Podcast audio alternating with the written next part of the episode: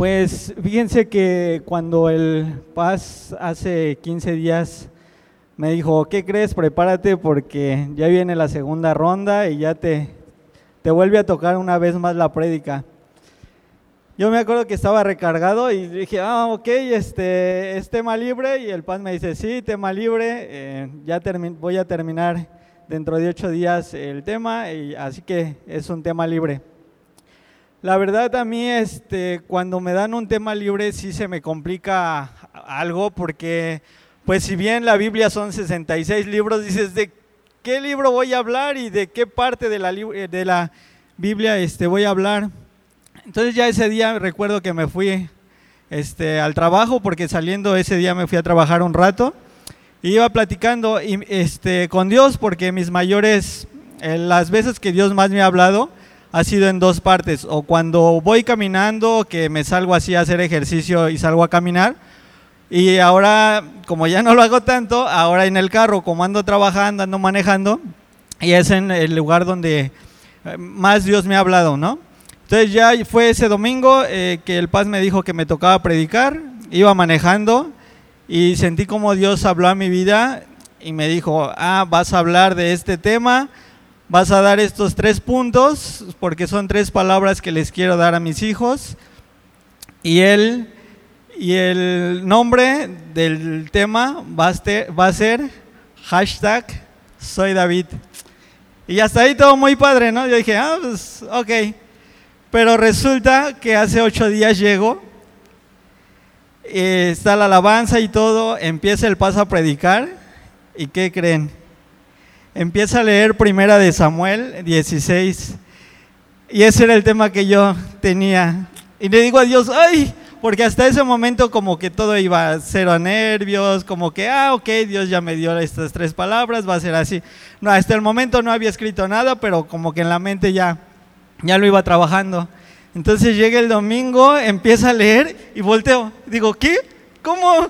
Dije que en el cielo tenía que esperarme una semana y preguntarle, ya que predicó el pastor, preguntarle para la semana que sigue o, o, qué, por qué me mandaron la prédica que, y la cita de esta semana, ¿no? Si dije, ¿cómo? Entonces, este, hubo una interferencia en el cielo y también me mandaron a mí la prédica y pues eh, ya eh, a partir de ese momento como que empecé a sentir algo de nervios porque dije, sí me habló Dios, no me habló Dios, ¿qué, qué, qué es lo que está pasando aquí, no?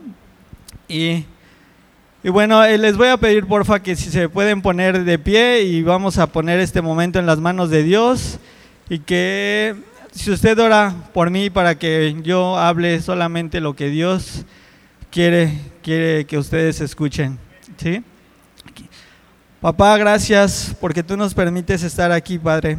Gracias por este día, Señor. Gracias porque tú nos permitiste, Señor, sentir tu presencia en estos cantos, Dios, porque desde el momento en que llegamos, Señor, sabemos que tu presencia está aquí, Señor, y podemos sentirla, Señor, de una manera maravillosa, Padre. En este momento, Señor, yo me pongo en tus manos, Señor, yo te pido que tú uses mi vida, Señor, que tú, Padre Santo, Señor, tomes el control, Señor, de mi boca, Padre. Yo te pido, Padre mío, Señor, también por cada uno de los que están aquí escuchando, Señor, que tú quites toda distracción, que tú quites todo aquello, Señor, que les permite, que a todo aquello, Señor, que les impide escuchar tu palabra, Señor, que sus oídos sean abiertos, Señor, que ellos puedan recibir esta palabra, Padre, que viene de parte tuya, Dios. En tus manos, Padre, Señor, nos ponemos, Señor, y creemos que va a ser de grande bendición, Padre. Gracias, Dios. Amén. Como les decía, los que anotan el paz Ah, si alguien necesita una Biblia, por favor puede levantar su mano para que se las hagan entregar. Si vamos a ver algunas citas. Como les decía, para los que anotan pueden anotar el, el tema, hashtag soy David. Y vamos a ver el punto número uno. Y pueden anotar, dice el punto número uno es el llamado. Vamos a ver primera de Samuel 16.13. Ajá, dice el 16.13 y tomó el cuerno del aceite y lo ungió en medio de sus hermanos, y desde aquel día en adelante el espíritu de Jehová vino sobre David. Se levantó Samuel y se volvió a Ramá. Si recuerdan este, lo que el Paz estaba predicando hace ocho días, les voy a poner más o menos un, en contexto. El 16 habla de Samuel unge a, David y hablaba como el profeta Samuel eh, hizo un recorrido, fue a ver a, este, a, David, bueno, a su papá. Entonces llegó y le dijo Dios, eh, ah, bueno, un poquito antes, un poquito antes voy.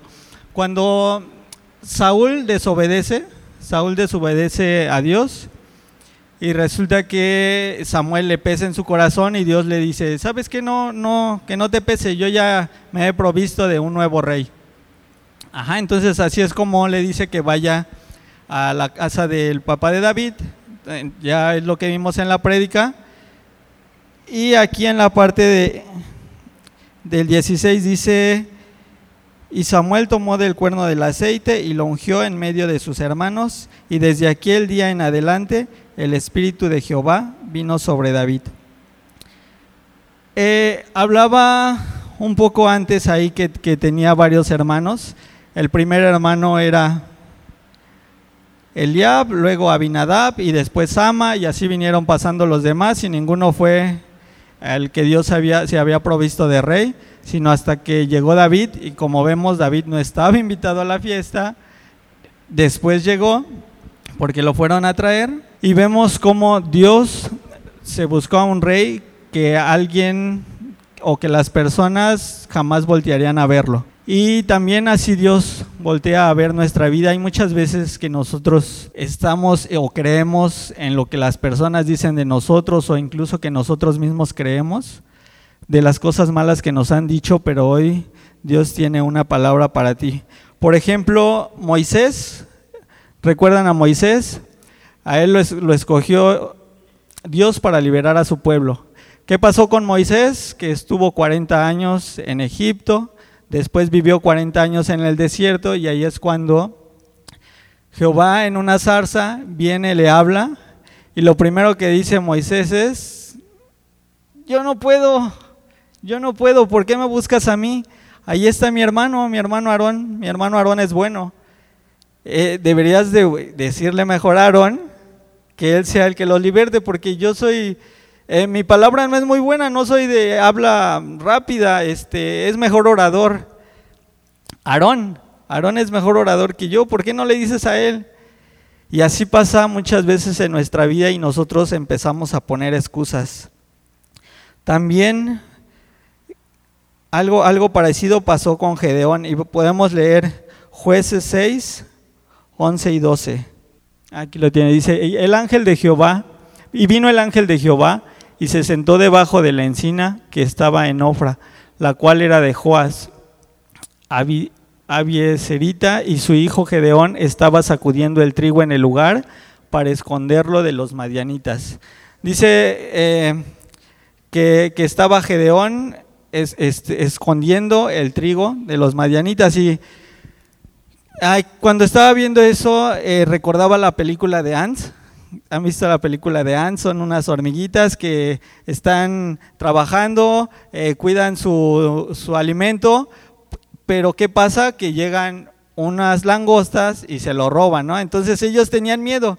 Y recordé ese momento cuando leía que él estaba escondiendo el trigo. Y este, porque cuando veía esta, este momento de, hormiguitas decía, pues creo que no eran muy valientes esas hormiguitas porque pues si son muchas podrían como eh, levantarse, ¿no? Y, decir, a ver, no, nosotros ya no, ya no te lo damos.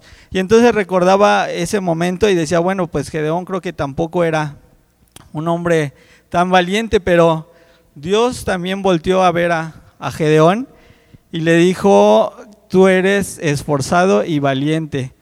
Sí, entonces aquí vemos, por ejemplo, en estos dos personajes, que, Dios busca lo que nosotros no estamos viendo. ¿sí? Dios busca el corazón.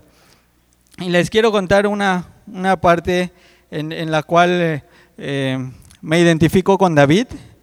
Y es que yo, para los que no me conocen, mi nombre completo me presento es Pablo David Cuevas Otelo hijo de, Pablo Cuevas, eh, mi mamá Fulgencia y tengo cinco hermanos.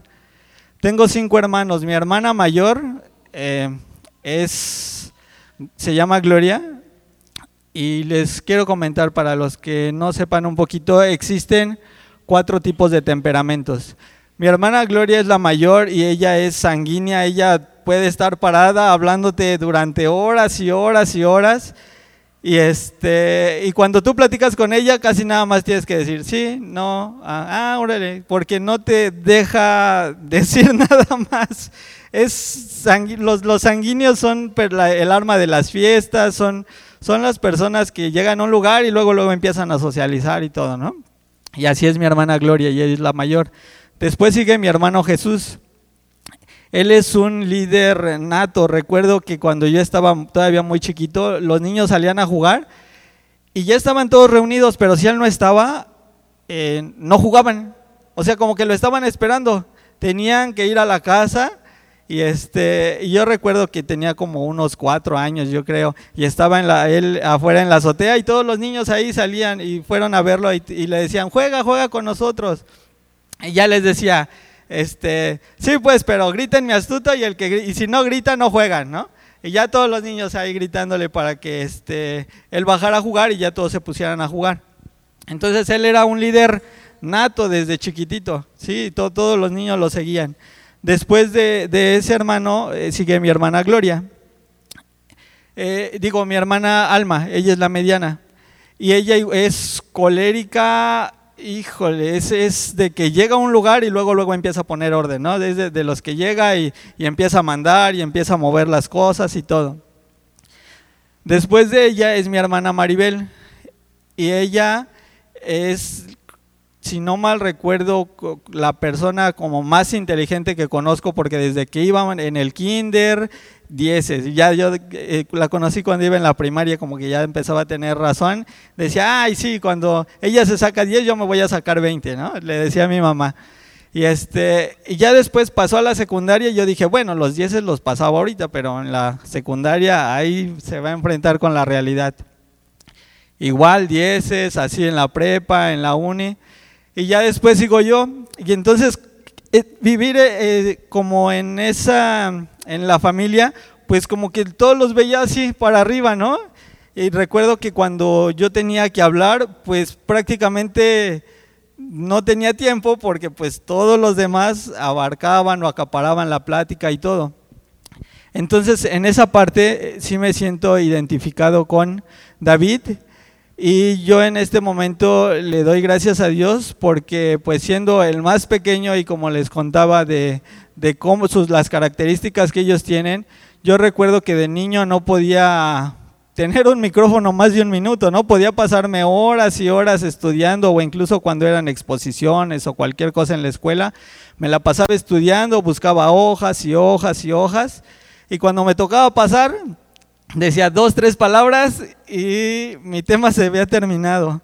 Entonces no sé en realidad cuándo Dios eh, cambió ese aspecto dentro de mí, pero puedo comprender a Moisés cuando, cuando él le decía, es que yo no puedo. Y entonces yo también, eh, si vemos como la historia, le decía a Dios, es que Dios, yo, yo tampoco puedo. Pero Dios no mira lo que nosotros miramos. Cuando les decía que hace ocho días predicaba el paz y, hablaba de, cómo eh, Dios, eh, Samuel había ido a ungir a David, hablaba en la parte de, de la baja autoestima, ¿no? De la baja autoestima. Y muchas veces nosotros tenemos una baja autoestima que no nos permite creerle a Dios lo que Dios tiene para nuestra vida. Pero también veíamos que el alta, alta autoestima es mala. Y les decía que me empezó a dar nervios porque el Paz hablaba de eso y, y, cuando Dios hablaba a mi vida y decía, pero entonces, ¿qué voy a decir? Dios me decía, es que lo que el Paz Marco les está diciendo es que no tengan una baja autoestima, que no tengan una alta autoestima, pero lo que tú les tienes que decir esta tarde es que yo tengo un propósito para cada uno de ustedes. ¿Cuántos le creen a Dios? Dios tiene un propósito para cada uno de ustedes. No importa cómo te ves, no importa cómo los demás te ven, Dios está viendo otra cosa en ti. Dios tiene un llamado para ti y quisiera que pudieras un momento cerrar tus ojos. Les voy a leer algo y puedan recibir esta palabra de parte de Dios. Dice Jeremías 1, 5 al 8.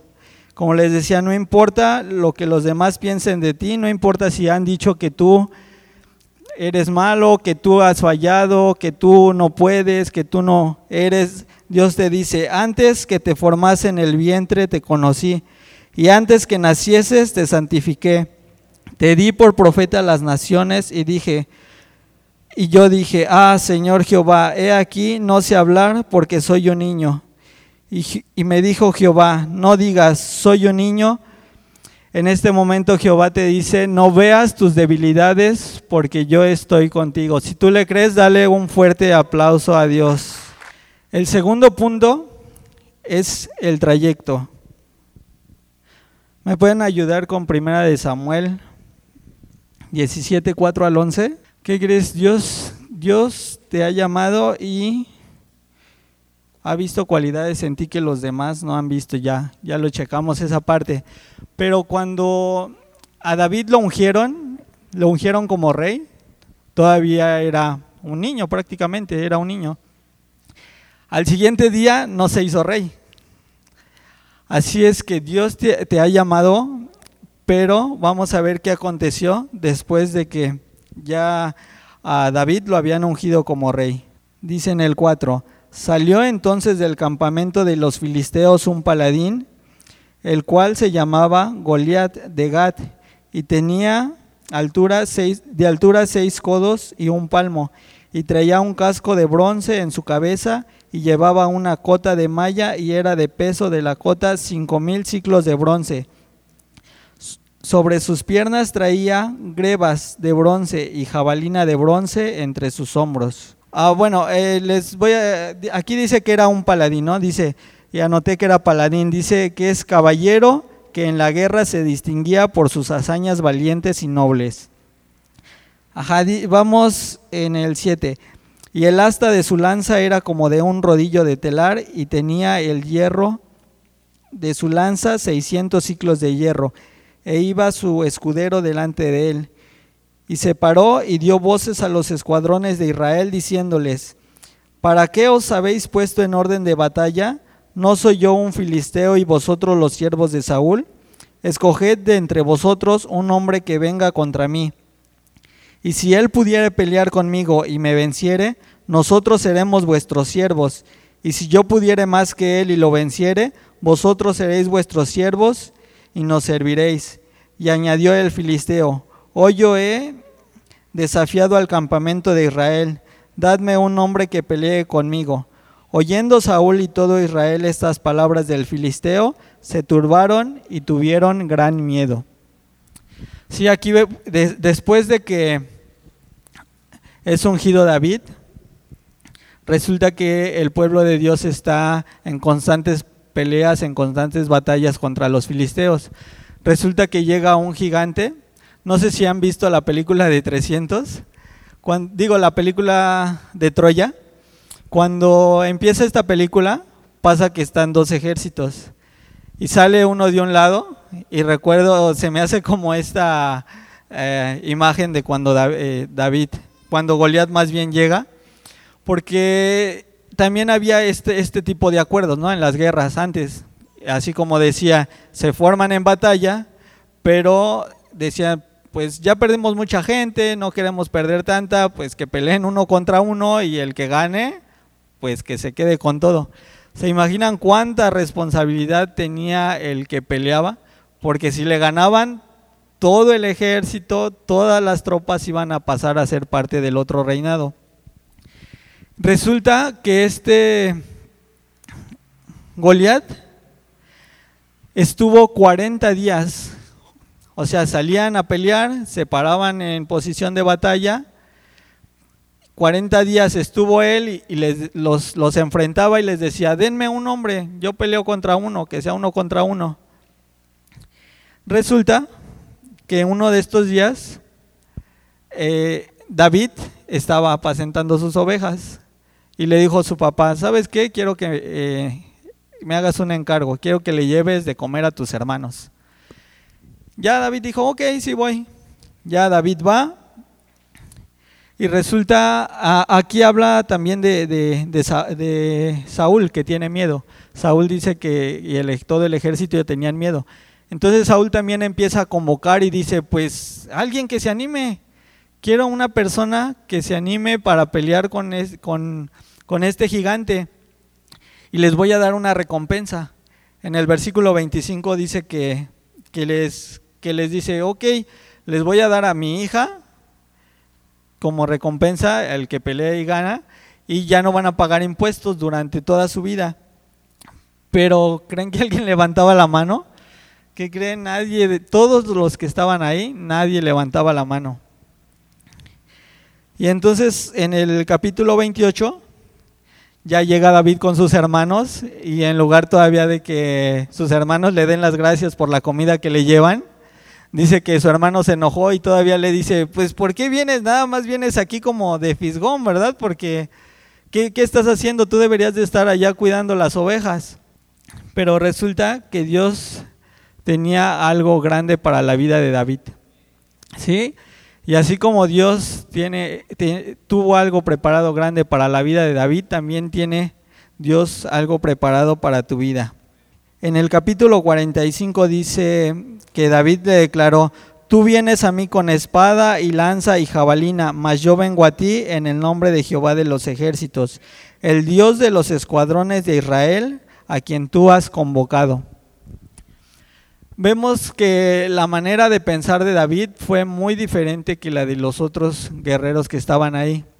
Y bueno, vemos que el primer punto se llamó que Dios tiene un llamado para tu vida. Después de que tienes ese llamado, yo, yo sé que a muchos de los que están aquí, Dios ya les ha mencionado cuál es el llamado que tiene para su vida. Quizá a otros apenas les va a declarar, yo sé que en estos días Dios se va a estar moviendo y va a traer una palabra a tu vida y te va a decir cuál es el propósito con el que Dios te puso. Si después de eso empiezas a tener problemas, pues déjame decirte que no es nada fuera de lo común. Porque siempre que Dios quiere hacer algo contigo, hay dos cosas. Existe el enemigo que va a tratar de detenerte, pero Dios en ese intento de que el diablo quiera detenerte, Dios va a estar formando tu vida, va a estar formando tu carácter, cada una de las cosas que tú vayas pasando, Dios te está preparando para algo que tiene para tu vida. Cada vez que tú enfrentes por una situación difícil, no la veas como un problema, sino más vela, más bien velo como que Dios te está probando en un examen y mientras más pronto pases ese examen, pues va a seguir en un, siguiente nivel, como cuando estaba eh, en, Egipto, eh, salen de Egipto, están en la tierra prometida, podían llegar a la tierra prometida, pero por su manera de pensar estuvieron 40 años ahí rodeados. En lugar de que lo vieran como un como que Dios estaba tratando con sus vidas, lo ocuparon en quejarse. ¿Sí? Entonces, debemos de, aprender de esto a no quejarnos de lo que nos pase, sino más bien tomarlo como de parte de Dios. Y, dice su palabra que todas las cosas, para los que aman a Dios, todas las cosas nos ayudan a bien. ¿Y qué creen? Este, los filisteos eran gente que estaba apartada de Dios, gente que estaba lejos de Dios. Eh, en tu vida quizá puede haber gente que hable mal de ti, pero pues si son muy lejanos a lo mejor dirás, ah, pues me vale, ¿no? Que, digan lo que quieran. Pero cuando alguien cercano a ti, cuando alguien de tu familia te dice algo, ay, pues se siente, se siente más feo, ¿no? Que alguien que tú aprecias diga cosas malas de ti. Y vamos a ver que no solo había problemas y batalla con, contra contra los filisteos. Vamos a ver qué dice Primera de Samuel 19, 1 y 2. Primera de Samuel 19, 1 y 2 dice, habló Saúl a Jonatán, su hijo, y a todos sus siervos para que matasen a David. Pero Jonatán, hijo de Saúl, amaba a David en gran manera. Y dio aviso a David diciendo, Saúl mi padre procura matarte. Por, por tanto, cuídate hasta la mañana y estate en lugar oculto y escóndete. Sí, Saúl debería de estar agradecido con David o enojado con David. Pues debería de estar agradecido, ¿no? Porque pues gracias a él todo el ejército pues sobrevivió.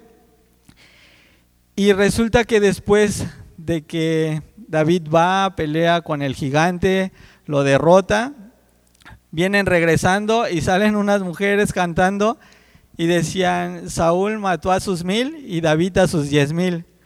Entonces en eso va pasando Saúl y dice, ay, a ver, pero ¿por qué lo alaban a él? ¿Por qué a él le dan sus, sus diez miles y a mí me dan mis miles, ¿que no yo acaso soy el rey? A mí me deberían de, de tener en más alta estima. Entonces empezó a tener este celos, ajá, empezó a tener celos y esos celos llevaron a querer matar a David.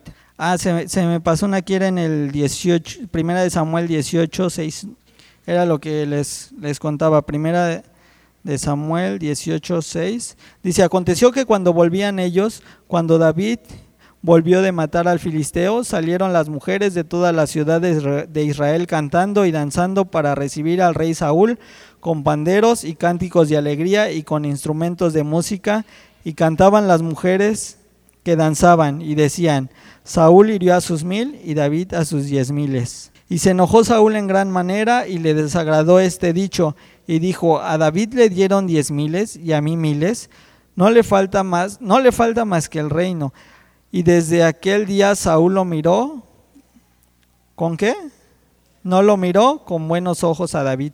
Ok, desde ese día, y les digo que venían de, de la batalla, y, y en el que leímos después donde hablaba de Jonatán, vemos que, que si bien Saúl quería matarlo, en esta historia vemos que Jonatán era el hijo de Saúl. Entonces, bien podía haber sido el rey cuando Saúl muriera. Pero Jonatán dice que amaba mucho a David, hicieron, eh, pues fueron muy buenos amigos. Aquí cuenta en el, eh, en el versículo 19 eh, y 20 de la, de la amistad que tenía Saúl con, digo, David con Jonatán el hijo de Saúl. Resulta que estando David tocando, porque dice que David iba, tocaba el arpa ahí para Saúl, que le entró un espíritu malo a, a Saúl.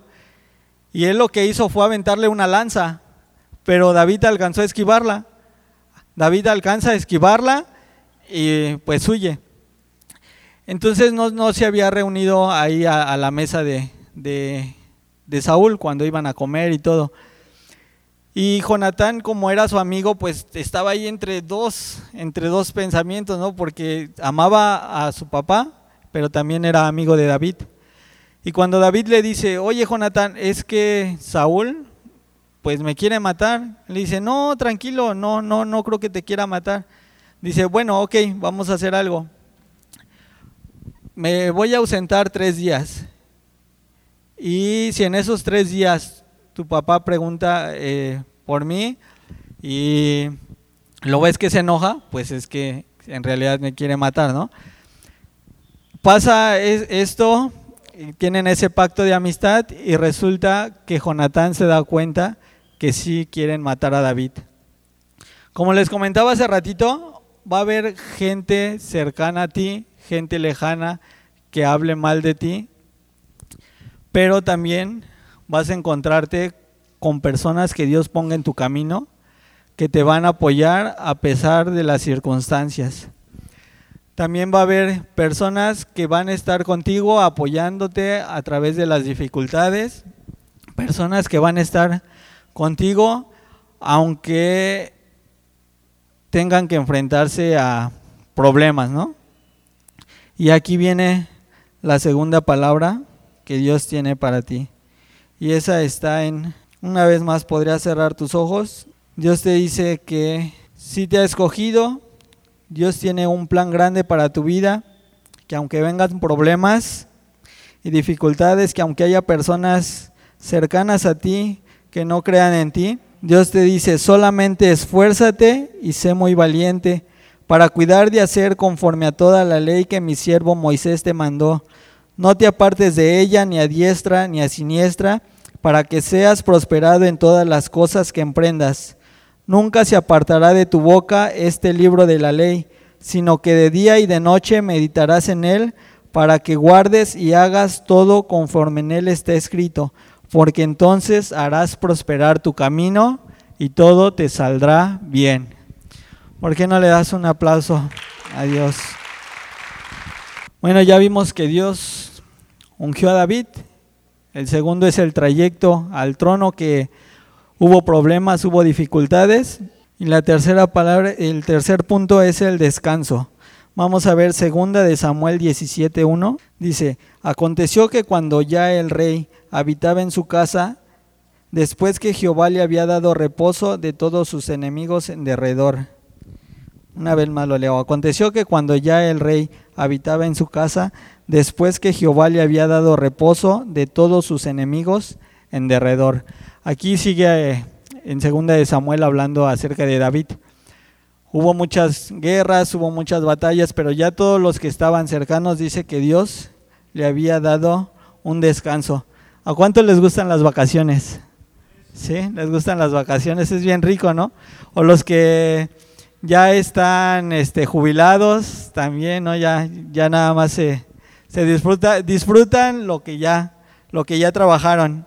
Sí, pues eh, yo, yo creo que, que, es bien padre, ¿no? Esta, esta etapa de, de las vacaciones, pero vamos a ver qué pasó con el descanso de David. Vamos a ver segunda de Samuel 21, 15. Dice, volvieron los filisteos a hacer la guerra a Israel y descendió David y sus siervos con él y pelearon con los filisteos y David se cansó.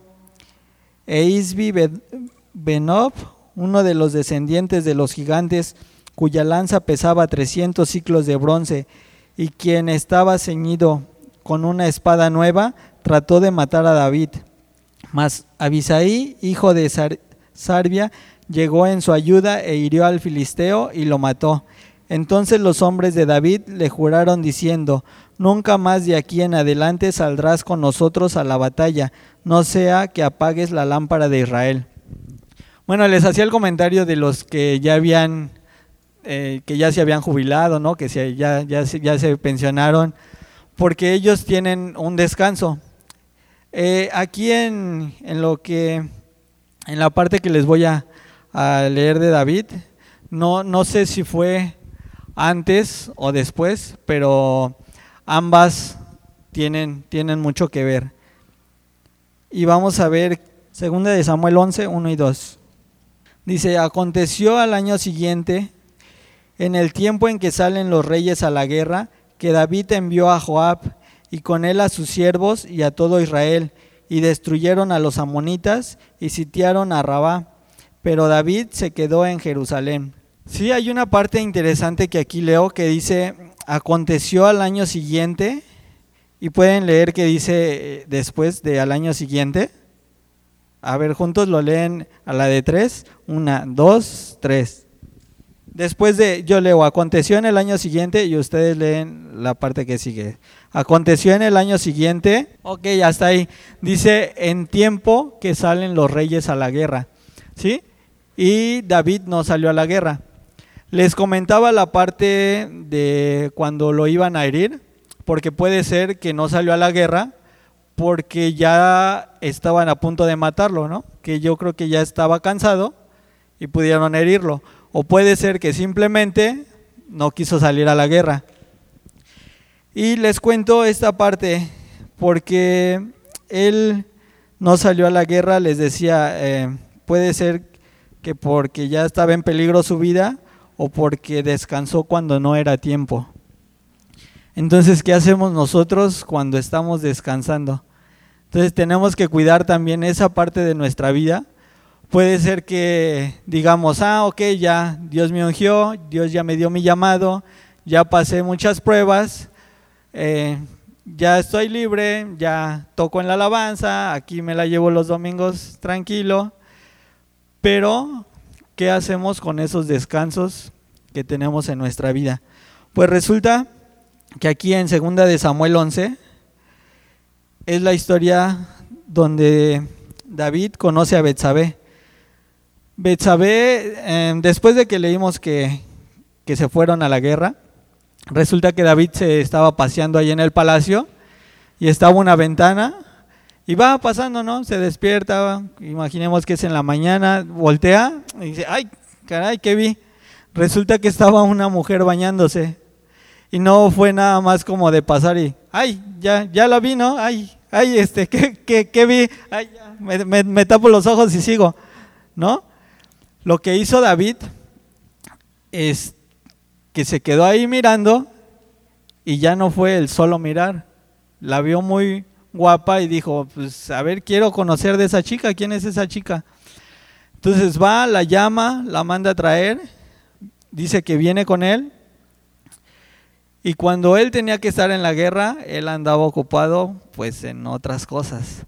Resulta que esta mujer se llama Betsabé, viene con él, dice que están esa noche juntos y ya luego al siguiente día la envía a su casa. ¿Y qué creen? Se empieza a poner buena la, la historia, porque resulta que se va y esta mujer sí tenía un esposo y ese esposo estaba en la guerra donde David tenía que estar. Entonces puedes decir, y hasta ahí no acaba todo, porque resulta que ya se va y Betsabé resulta que está embarazada. ¿Sí? Entonces de un problema que pudo ser un pecado que nada más podías ver y decir, ay, la vi, pues ya, me gustó y ya pasó. Fue creciendo, la llamó, estuvo con ella, la embaraza, la manda para su casa. Les digo que resulta que estaba casada y este era del ejército de David. Cuando el esposo de Betsabé llega, llegan ellos de las batallas porque habían ganado, llegan. David dice, pues a ver, tráiganme a su, a su esposo. Pues, y, ya cuando lo llevan ahí con David al esposo, le dice, no, ¿sabes qué? Ve con tu esposa, pues si ya estás aquí, pues ve, ve con tu esposa, queriendo David tapar su pecado, pues que tuvieran intimidad y ya como él deslindarse. Ok, ya se va su esposo y David ya confiado, ¿no? Como diciendo, uff, ya, ya me libré. Sí, ya, ya, ya me libré. Al otro día despiertan y se entera que no fue a su casa. Entonces, la parte que David ya quería o pensaba que ya había cubierto su pecado, resulta que el esposo no se fue con, con la esposa no se fue con Betsabé, sino que durmió allá a las puertas del palacio. Viene el esposo, se entera David y le dice, ¿por qué no te fuiste? Y ya el esposo le dice, ¿cómo me voy a ir si estamos en guerra? Si estamos en guerra, todos los demás están aquí, pues yo no, yo quién soy para irme, yo, yo quiero estar aquí, yo estoy a tus órdenes, yo estoy a tu mando, yo soy fiel guerrero tuyo, no me puedo ir a, a, descansar a mi casa, estar con mi esposa mientras estamos en guerra y tú eres, pues yo, yo te soy fiel a ti. ¿Se imaginan qué ha de haber sentido David cuando se enteró que pues sus planes no le habían resultado y aparte que esta persona tenía toda su confianza puesta en David? Y no terminó ahí, se fue haciendo una bola más grande, más grande, como una avalancha, una bolita de nieve iba creciendo, iba creciendo más, creció otro poco. Y resulta que David planeó otra idea. Dijo, ok, si ya no fue a con su esposa, ya no puedo decir que va a ser su hijo, eh, ¿qué haré? Y dijo, ok, ya tengo la solución van a salir a la guerra otra vez, le encargó a su a, Joab, le encargó que lo llevara al frente de la batalla. ¿Y para qué creen quería, que quería que lo llevara al frente de la batalla? Exactamente. Quería que, porque aquí adelante en segunda de Samuel habla de muchos valientes de David que, que eran personas adiestradas en la, eh, con la espada o en la guerra, que había unos que nada más de repente vio que había un león y dijo, ah, pues me quiero pelear con un león, ¿no? Y nada más llevaba un palo y bajaba y se peleó con el león y lo mató. No, otros que peleaban así contra gigantes, o incluso habla de uno que estaba peleando y estuvo todo el día peleando y que incluso su, su espada se le quedó como injertada en la mano, ya había terminado de pelear y todo y ahí su su ya ya no la podía soltar, se hizo como parte de, su cuerpo, ya eran uno, ¿no? La espada y él eran uno. Pero resulta que el esposo de Betsabé no era de esa élite de los guerreros. Entonces, si lo mandaba al frente, sabía que hasta ahí iba a quedar. Y dijo David, ok, lo voy a mandar al frente y ahí va a terminar mi desastre, ¿no? Ya voy a tener como cubrirlo, ya puedo decir, a lo mejor que pues sí la había embarazado antes de irse a la guerra y pues yo la voy a cuidar, ¿no? Por, por ejemplo, ya para en lugar de verse pues mal, iban a decir, ah, pues aquí este es un gran rey, este va, va a hacerse cargo, ¿no? Del hijo y todo, ¿no? Pudiera, pudiera verse de esa manera. Y resulta que van a la guerra, lo llevan al frente y ahí sí pasó la tragedia ahí sí va y, él muere, muere en la batalla. Este, y pues sí, David, eh, le, cuando Joab va y le manda un mensajero y le dice a David, oye, perdimos muchos hombres, eh, estaba, nos acercamos demasiado al muro y pues perdimos muchos hombres y, y, le dice al mensajero, si ves que David se enoja, dile que también ahí murió el esposo de Betsabé. Y entonces cuando el mensajero va, llega con David, le dice a, David, ¿qué crees? Perdimos muchos hombres, nos acercamos demasiado a la muralla y pues nos estaban ganando. Y como David era un experto en la guerra, pues se enojó y les dijo, ¿cómo? ¿Por qué? Si se acercan mucho a los muros, saben que hay este, gente de a flecha. Por eso los mataron. ¿Por qué se acercaron tanto? Y entonces él estaba enojado y que le dicen, pero también se murió el esposo de Betsabé. Ya David, ah, ok, bueno, bueno, este, bueno, mañana ganamos la guerra, ¿no? Entonces David sintió un alivio en su corazón. Pero ¿qué creen? Ya cargaba él pues con un asesinato. Como veíamos al principio que Saúl quería matarlo a él, Dios lo libró de su mano, pero en este caso David ya había mandado a matar a este hombre. Y pues él sintió que ya todo había pasado, que ya todo este, se había arreglado, pero resulta que Dios dice que no hay nada oculto que no vaya a ser descubierto. ¿Sí? Entonces ya pasó un tiempo y resulta, vamos a ver qué dice, el profeta Natán llegó a hablar con, con David. Natán era el profeta que siguió después de Samuel. Samuel muere y Dios siempre se ha provisto de, una persona que, esté ahí, ¿no? Al, al, frente hablando. Y después de Samuel fue Natán. Y Natán llega, David creyó que ya se habría librado. David creyó que ya todo estaba perfecto, que ya todo iba bien. Entonces ya un día llega Natán a la casa de, David y los tenían en una muy alta estima los profetas. Entonces él es el rey, tiene a este Natán, llega, empiezan a platicar y resulta que Natán le empieza a contar una historia. Y Natán le dice a David, oye, ¿qué crees? Te voy a contar una historia. Resulta que había dos personas, un hombre rico y un hombre pobre. El hombre rico tenía muchas ovejas, tenía mucho ganado, y el hombre pobre solo tenía una oveja. Y a esa oveja que tenía la cuidaba, le daba aliento, le daba de comer, se dormía con ella. Pero en eso llegó un extranjero, venía un extranjero, llegó a la casa del rico y el rico, para darle de comer, no agarró una de sus ovejas, en lugar de que el rico agarrara de sus ovejas, fue con el pobre, le quitó al pobre esa oveja que tenía, la mató y con esa le dio de comer al visitante que había llegado. ¿Recuerdan cómo empezó David? Cuidando ovejas. ¿Sí? Entonces no era algo como que desconociera.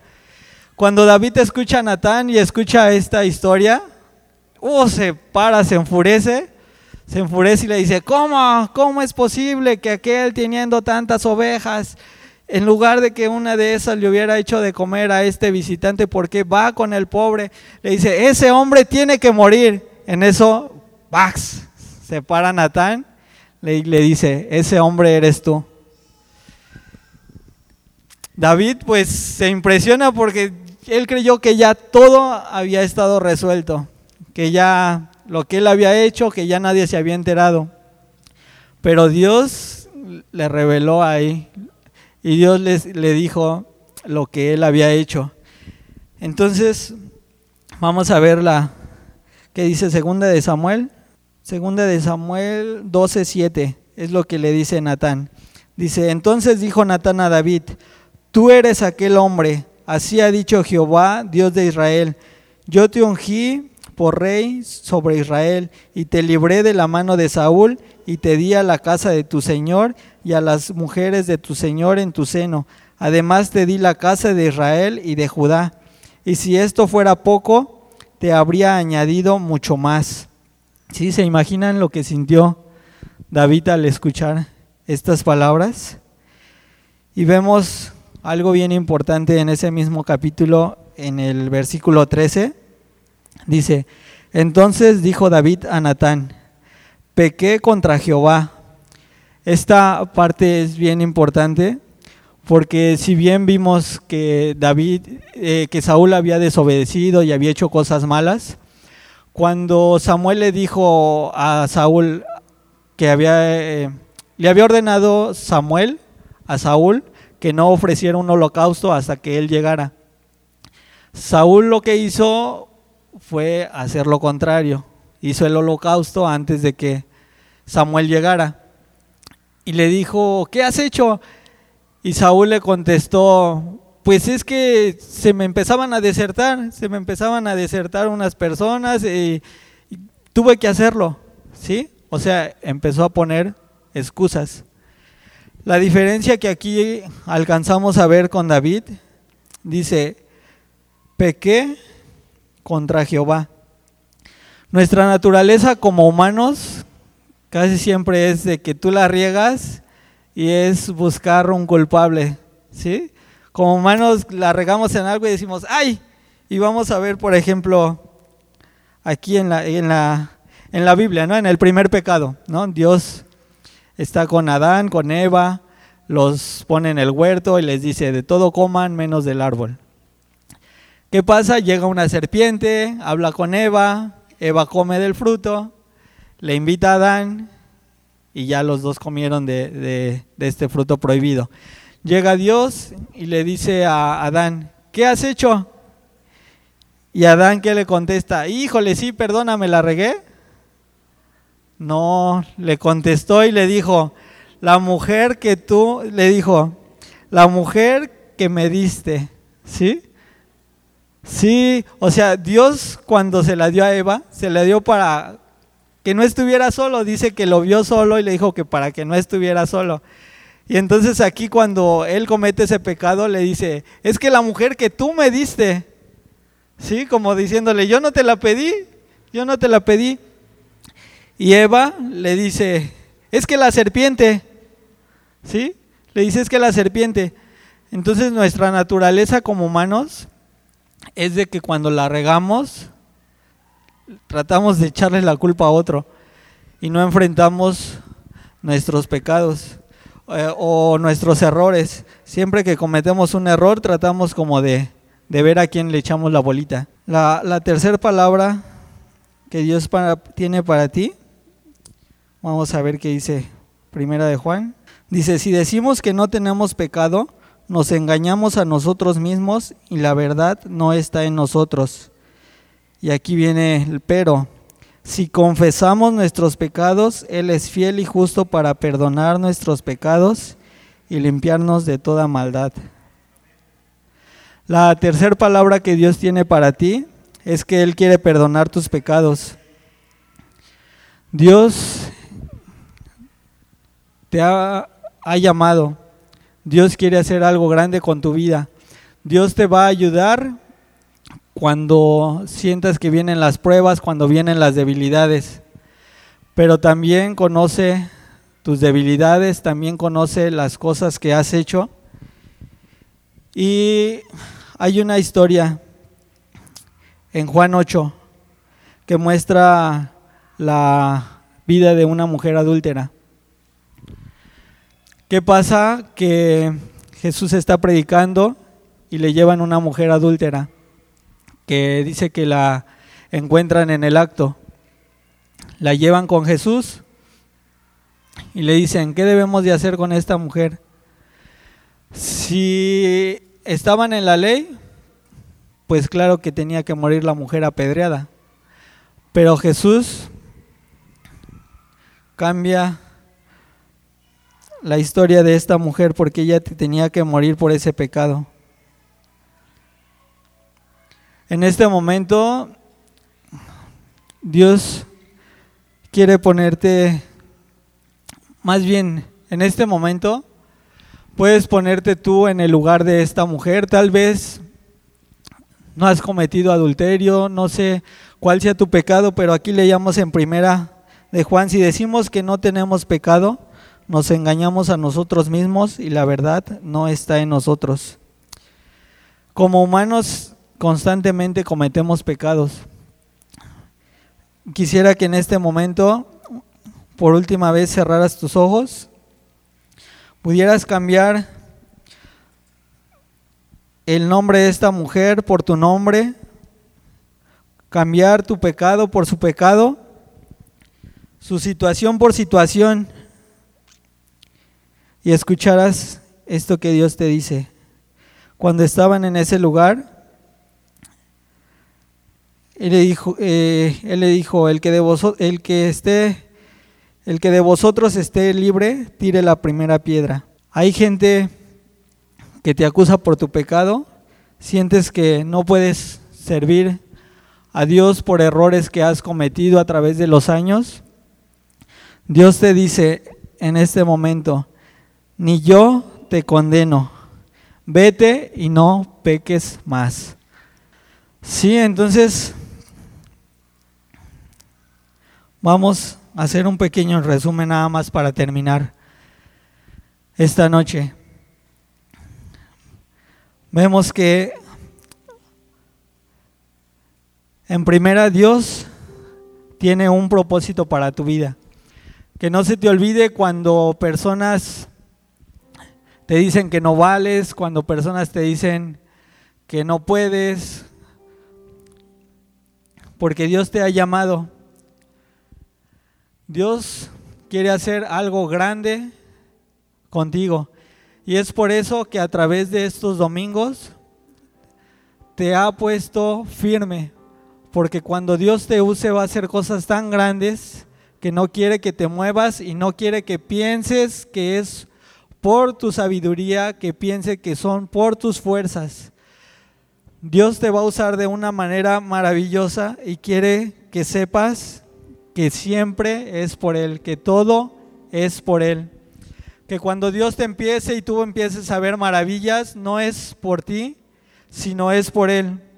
Que cuando empieces a hacer cosas y empieces a sufrir batallas, empieces a sufrir peleas, y cuando sientas que no puedes más, que vayas en la arena y voltees y veas solamente unas huellas y digas, Dios, ¿dónde estás? No te veo. Dios te dice, pues esas huellas que ves no son tus huellas. Esas huellas que tú ves allá atrás son mis huellas que yo te vengo cargando, así que dale para adelante. Y el tercero es, no importa tu pasado o si alguna vez le fallaste a Dios. Dios te ama, te perdona y quiere usar tu vida. ¿Por qué no te levantas en esta noche y le damos gracias a Dios por esta palabra? Gracias Dios porque tú nos amas, Dios. Gracias, papá, porque aunque nosotros no somos dignos, Señor, Tú nos has hecho parte de tu familia, Dios, porque que tú eres el Rey de Reyes, el, el Señor de Señores, el Dios de los dioses. Volteas a nosotros, Señor, y nos das ese privilegio, Señor, de hablarnos, porque tú quieres usar nuestra vida, Dios. Yo te pongo, Señor, en las manos a cada uno de los que están escuchando, Señor, en este momento. Y que si aún no saben, Señor, cuál es el llamado que tú tienes para su vida, Señor, que ellos en estos días, Señor, o en esta misma en este mismo momento o en esta misma noche, Señor, tú les reveles, Padre. Que tú, Padre Santo, Señor, hables a su vida, Señor que tú, Señor, les muestres, Señor, cuál es el llamado que tú tienes para ellos, Dios. Yo te pido, Padre Santo, Señor, que tú les reveles, Padre mío, Señor, cuál es el llamado que tú tienes para ellos, Señor. Y para las personas, Señor, que tú les has llamado, Señor, y todavía no pueden ver, Señor, ese llamado que tú has hecho con ellos, que no se desesperen, Padre, que ellos puedan ver que hay un proceso en su vida, Dios, que tú estás trabajando con ellos, pero que tú, llegado el momento, ese llamado que tienen, lo van a explotar, Padre mío, Señor. Y por último, Padre, gracias por perdonarnos, Dios. Gracias por ir tú a la cruz, Señor. Gracias por tú ir a la cruz, Señor, y perdonar nuestros pecados. Gracias, Padre mío, Señor, por amarnos de tal manera que diste a tu Hijo para que la condenación que estaba en nosotros, Señor, fuera comprada con tu sangre, Dios. Ayúdanos, Señor, a que sea recíproco, Padre. A que así como tú nos amas, Señor, que nosotros también podamos amarte a ti, Dios. Que todo lo que hagamos, Señor, lo hagamos por amor a ti, Padre. Que en esta noche, Señor, no nos vayamos, Señor, como llegamos, sino que nos vayamos llenos de tu presencia. Que nos vayamos retados, Padre. Que nos vayamos, Señor, comprometidos, Señor. Y que nos vayamos amándote, Señor, cada día más. Gracias, papá. Gracias, Dios. Gracias porque tú nos amas, Señor, y tú eres bueno, Dios. Gracias, Padre. Gracias, Señor.